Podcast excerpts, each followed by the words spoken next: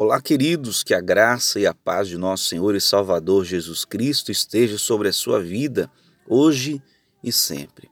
Queridos, eu estou aqui meditando no texto sagrado que se encontra no livro de Atos, capítulo 4, quando Pedro e João são levados perante o sinédrio e interrogados acerca da cura daquele homem da porta do templo chamada Formosa.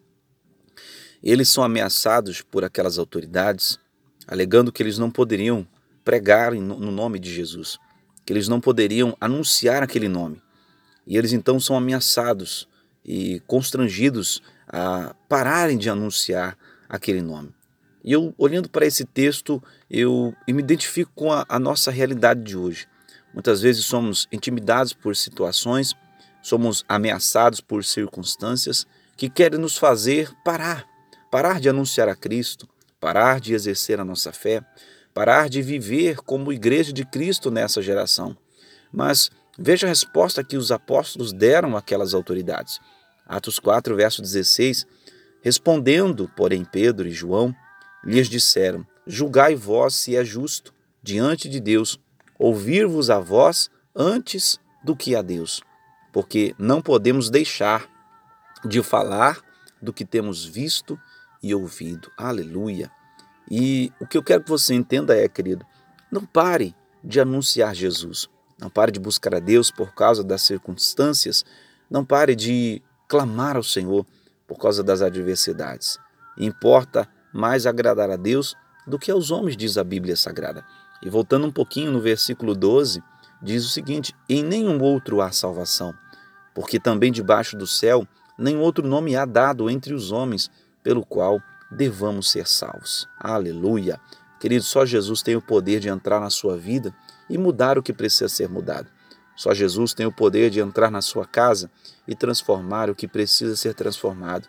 Mas vivemos em um mundo onde as circunstâncias e as situações, elas nos intimidam dia após dia, tentando nos fazer parar de buscar o Senhor, tentando nos fazer desistir da nossa caminhada de fé. Mas eu te encorajo, querido, querida, continue firme.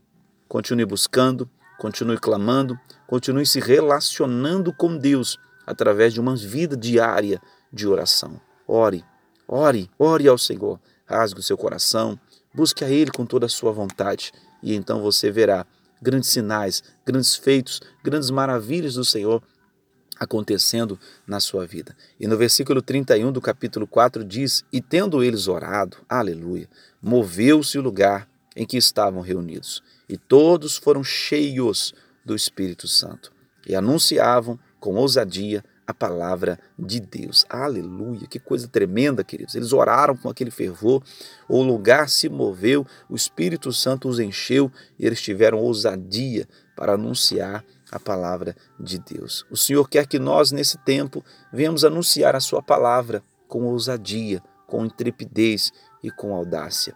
Mas como que eu vou anunciar algo que eu ainda não vivi, que eu ainda não experimentei, algo que eu não conheço? Então, entra no teu quarto, fecha a tua porta, rasgue o teu coração diante de Deus no secreto, rasgue a sua alma diante de Deus no secreto, e o Senhor estará contigo para te guardar, para te abençoar e para te fortalecer. Ah, mas na minha casa não tem onde orar, não tem lugar para orar. Querido, tem um lugar, vai para um lugar separado, eu, por exemplo, agora nesse exato momento não encontrei um lugar para orar porque eu não estou na minha casa. Então eu entrei dentro do carro, me tranquei aqui dentro do carro, eu orei aqui dentro e agora estou é, gravando essa mensagem para te dar. Existe um lugar separado que você pode ali no teu secreto entre você e o Senhor. Talvez é o banheiro da tua casa, é o teu carro, é o quintal, não importa.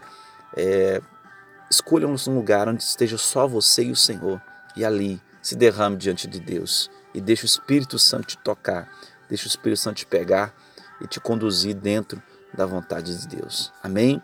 Então, importa mais, queridos, agradar a Deus do que aos homens. Importa mais fazer o que a Bíblia diz do que aquilo que o homem está dizendo. Então, olhe para a tua Bíblia, leia ela, medite nela e você entenderá o que Deus quer de você e assim, fazendo a vontade de Deus, você será muito abençoado.